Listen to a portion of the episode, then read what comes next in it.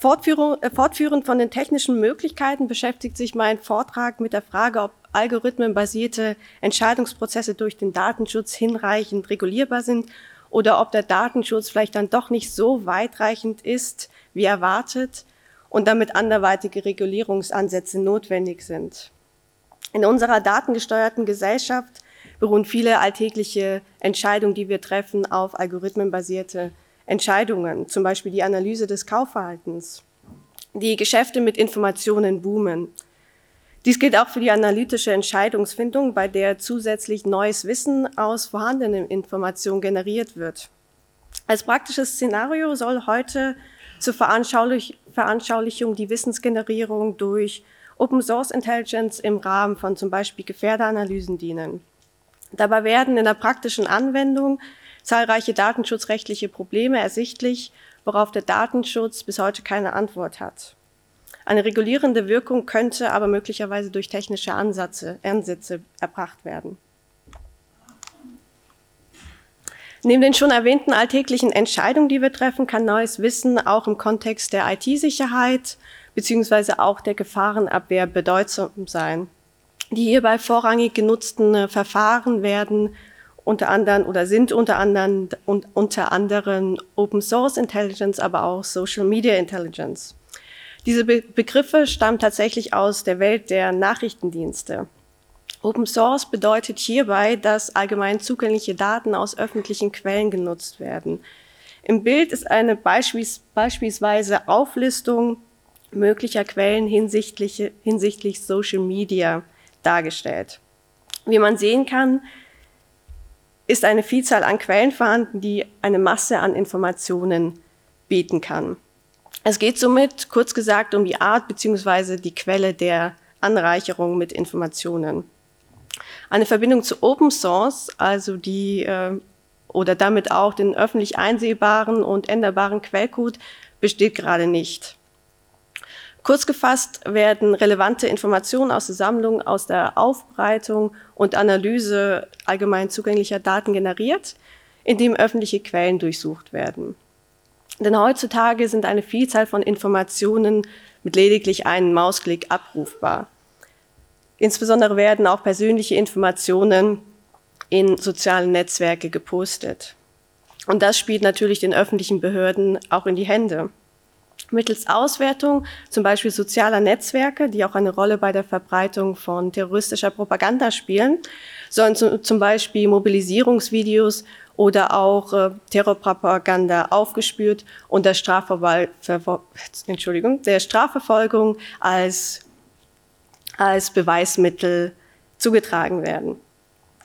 Diese dabei gewonnenen Informationen gehen dabei in ihrem Aussagegehalt weit über den Informationsgehalt einzelner Daten oder Informationen hinaus.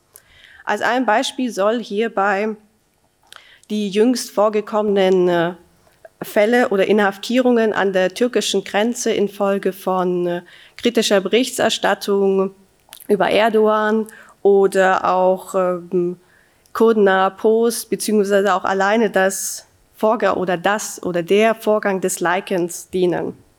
Auch in der USA werden oder ist nunmehr auch schon eingeführt, dass bei Einreise die sozialen Netzwerke offengelegt werden sollten.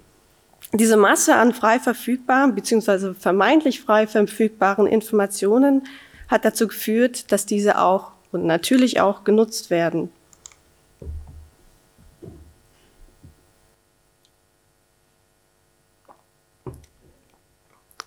Dennoch stellt es eine Herausforderung dar, die in beispielsweise einem Text wiedergegebene Informationen für die maschinelle Analyse zu erschließen. Das unterfolgt unter anderem durch das Extrahieren von Entitäten, also die in Informationen vorkommenden Informationselementen, sowie deren Beziehungen im Sinne von semantischen und syntaktischen äh, Relationen.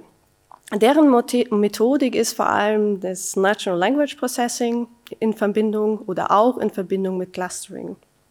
Im Bild dargestellt ist ein Screenshot der bei IBM Watson News Explorer eingegebenen Suchwörter zum vorhergegebenen oder vorherigen Beispiel der Inhaftierung aufgrund codenaher Posts oder kritischer Berichterstattung. und soll damit lediglich als einfaches Beispiel dienen, wie Natural Language Processing im Ergebnis aussehen kann. Die visuelle Darstellung, zum Beispiel durch die Wortwolken oder die geografische Karte, zeigt aber den Suchterm und den dazugehörigen oder die dazugehörigen Abhängigkeiten. Software, zum Beispiel von Palantir, detektieren in Text- und Audiodateien, aber auch Videodateien, zum Beispiel Personen oder Stichworte. So kann dann zum Beispiel die Polizei die Facebook-Accounts im Auge behalten. Aber nur weil solche Informationen abrufbar sind, bedeutet es natürlich nicht, dass diese auch genutzt werden dürfen. Denn all das geht mit einer massiven Datenaufbereitung und Verarbeitung einher und natürlich, wie schon häufiger heute erwähnt, einer systemimmanenten Intransparenz. Zudem weisen die Datenbestände vielfach eine mangelhafte Datenqualität auf. Diesem Problem versucht das Datenschutz oder versuchte Datenschutz entgegenzuwirken. Um in diesen Anwendungsbereich der DSGVO zu kommen, müssen allgemein zugängliche Daten, die genutzt werden, personenbezogene Daten sein. Dabei macht es aber keinen Unterschied, ob Informationen in sozialen Netzwerke gepostet werden. Soweit Personenbezug vorhanden ist, findet die DSGVO Anwendung. Das heißt mithin in den meisten Fällen. Für die Wahrnehmung bestimmter Inhalte bestehen aber geringere Beschränkungen, zum Beispiel im Rahmen der Abwägung der verschiedenen Interessen, soweit diese frei und offen zugänglich sind. Für die Bestimmung des Öffentlichmachens ist aber maßgeblich, ob die Informationen der Allgemeinheit oder nur innerhalb einer geschlossenen Gru Gruppe zur Verfügung gestellt werden. Der Zugang ist dann als öffentlich anzusehen, soweit dieser für jedermann möglich ist, unbeschränkt möglich ist und keine bzw. nur unerhebliche faktische Beschränkung der Wahrnehmbarkeit vorliegen. Unter unerhebliche faktische Beschränkung der Wahrnehmbarkeit fallen auch technische Zugangsbarrieren, die zum Beispiel Boards oder Crawlern den Zugang erschweren. Aber auch das Hinterlegen von E-Mail-Adressen, soweit zusätzlich keine individuellen Anforderungen gestellt werden. Das Ausnutzen von Exploits ist gerade keine unerhebliche Beschränkung. Vielfach stützen sich die öffentlichen Stellen bei der Datenverarbeitung auf das Urteil des Bundesverfassungsgerichts zur Online-Durchsuchung, das aussagt, dass Daten, die Nutzer öffentlich ins Netz stellen, frei zur Überwachung sind. Dabei wird aber überlesen, dass dies tatsächlich nur für die Kenntnisnahme gilt. Die bloße Kenntnisnahme, die also der Verwendungsart durch Gestattung erspricht, bedarf keiner Ermächtigungsgrundlage. Das gezielte Zusammentragen und das Verknüpfen aber geht mit einer höheren Eingriffsintensität einher, wodurch wiederum eine Ermächtigungsgrundlage notwendig ist. Die Rechtfertigung einer Datenverarbeitung wird vorrangig auf Artikel 6 Absatz 1 Litera F DSGVO gestützt. Hierbei ist letztlich wichtig, dass eine Unterscheidung zwischen Primär- und Sekundärdaten und dem Verarbeitungskontext erfolgt. Bei Primärdaten ist aber zu beachten, dass durch die Gestattung des Öffentlichmachens ein partieller Verzicht auf die Vertraulichkeit besteht und damit auch ein geringerer Schutz vorliegt, wodurch dann die Abwägungskriterien, also im Sinne des Artikel 6 Absatz 1 die 3f muss immer eine Abwägung zwischen den Interessen erfolgen. Diese Abwägungskriterien können dann zugunsten des Verantwortlichen sprechen. Mit dieser umfassenden Informationsaufbereitung geht aber nicht nur eine massive ähm, Datenverarbeitung personenbezogener Daten einher, sondern auch ein System im nannte Intransparenz. Für die rechtliche Regulierung bietet sich dabei der Datenschutz als Gegenstand der Betrachtung an, wenn es um Mechanismen zur Absicherung von Interessen geht, die von algorithmenbasierten Entscheidungsprozessen beeinflusst werden. Die DSGVO hält explizite Regelungen. Unabhängig von der Wissensgenerierung durch Open Source Intelligence birgt die datenschutzrechtliche Perspektive aber zahlreiche Probleme bei der analytischen Entscheidungsfindung. Auf die einzelnen zahlreichen Probleme werde ich heute nicht eingehen können. Im Zusammenhang mit Open Source Intelligence ist aber wichtig zu erwähnen, dass zum Beispiel bei Erhebung nicht ersichtlich ist, welche Daten wie genutzt werden, verknüpft, aber auch weitergegeben werden. Damit ist die Wirkung von Informationen kaum noch kontrollierbar. Auch wenn es in der DSGVO mit den Informations- und Auskunftspflichten Möglichkeiten gibt, diesen Problemen entgegenzuwirken, zeigt die Praxis, dass dies oder dass diese regulierende Wirkung tatsächlich nicht eintritt. Im Nachhinein besteht zwar auch das Recht auf Löschen, aber das gewonnene Wissen kann natürlich durch das Löschen eines individuellen Datums nicht mehr beseitigt werden. Darüber, darüber hinaus ist die zweckfreie Datenverarbeitung bzw. die Datenverarbeitung auf Vorrat, wie es aber grundsätzlich bei einer analytischen Entscheidungsfindung der Fall ist, unzulässig. Das bedeutet in konsequenter Anwendung, dass die meisten algorithmenbasierten Entscheidungsprozesse schlichtweg rechtswidrig sind. Die Regelung des Artikel 22 gibt einen Eindruck der Schwierigkeiten einer datenschutzrechtlichen Regulierung. Nach 22 hat der Betroffene das Recht, nicht einer ausschließlich automatisierten Entscheidung unterworfen zu werden, die ihm gegenüber rechtliche Wirkung entfaltet bzw. ihn in ähnlicher Weise erheblich beeinträchtigt. Damit stellen sich aber nicht nur Fragen hinsichtlich des terminologisch unklaren Begriffs der erheblichen Beeinträchtigung, es sind auch nur automatisierte Entscheidungen umfasst, die eine direkte Handlung implizieren. Das wiederum bedeutet, dass lediglich ein Teil, kleiner Teil algorithmenbasierter Entscheidungsprozesse berücksichtigt werden. Auch das reine Scoring unterfällt nicht im Anwendungsbereich. Denn die automatisierte Bewertung bereitet die Entscheidung, Entscheidung lediglich vor.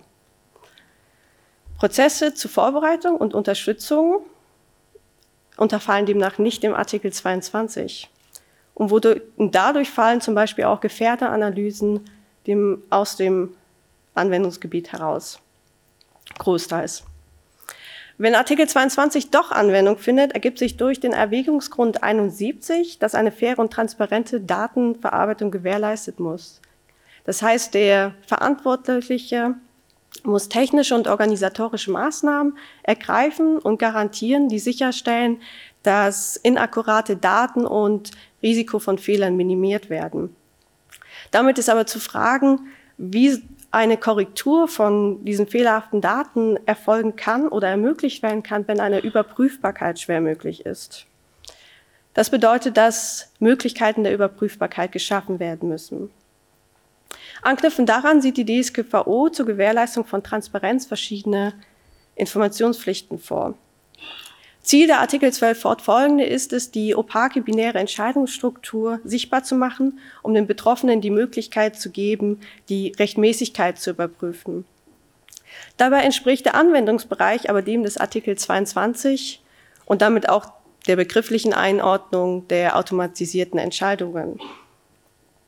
Zudem kann sich die Erklärung der geforderten involvierten Logik faktisch nicht auf das Ergebnis einer Einzelentscheidung beziehen, das ergibt sich schon aus der zeitlich vorgelagerten Informationspflicht.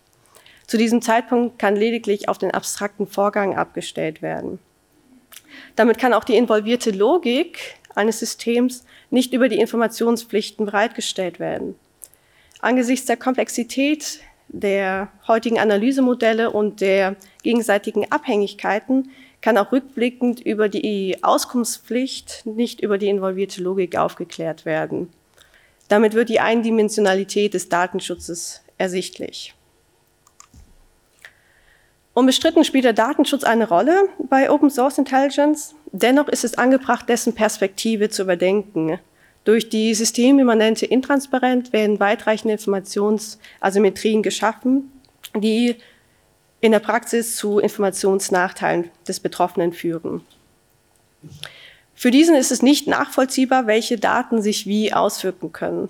Eine solche Unwissenheit hindert den Betroffenen aber, sich gegen potenziell rechtswidrige, diskriminierende oder auch falsche Entscheidungen effektiv zur Wehr zu setzen. Weitere Dimensionen der oder von Informationsasymmetrien werden durch die in der Datenbasis vorhandenen Verzerrungen geschaffen. Im Kontext diagnostizierter Informationsasymmetrien werden verschiedene Regulierungsansätze vorgebracht. Diese reichen hierbei von Kennzeichnungs- und Zulassungspflichten, also zum Beispiel die Kennzeichnung des Einsatzes äh, von Algorithmen oder auch die präventive Zulassungskontrolle zu Kontrollalgorithmen und Folgeabschätzungen. Komplettiert wird dies durch einen Datenbrief. Das heißt, es werden Informationen über die von zum Beispiel Unternehmen genutzten Daten an den Betroffenen weitergeleitet. Diesen Vorschlägen ist gemeint, dass sie versuchen, von außen und nachträglich auf die algorithmenbasierten Entscheidungsprozesse einzuwirken, ohne aber das eigentliche Problem, die systemimmanente Intransparenz, aufzulösen und den Interessen beider Parteien gerecht zu werden. Zudem ist es praktisch schwierig durchführbar. Den Entscheidungsprozess, die Struktur, kann man damit immer noch nicht nachvollziehen. Die Auflösung der Asymmetrien kann im Wege von Erklärung erfolgen. Hierzu haben wir heute schon ein wenig gehört. Eine Schwierigkeit transparenter Darstellung besteht aber in der Komplexität eingesetzter Modelle und deren beschreibenden Darstellung, die für den Betroffenen in ihrer Tragweite begreifbar gemacht werden müssen. Zu fragen ist also, wie müssen Erklärungen aussehen und welche Informationen sind notwendig, damit der Betroffene seine Rechte wahrnehmen kann. Darüber hinaus ist zu fragen, wer ist der Nutzer überhaupt? Welche technischen Fähigkeiten hat er? Und was soll beschrieben werden? Das System, das Modell generell oder nur die Einzelentscheidung? Und wie soll diese visualisiert werden?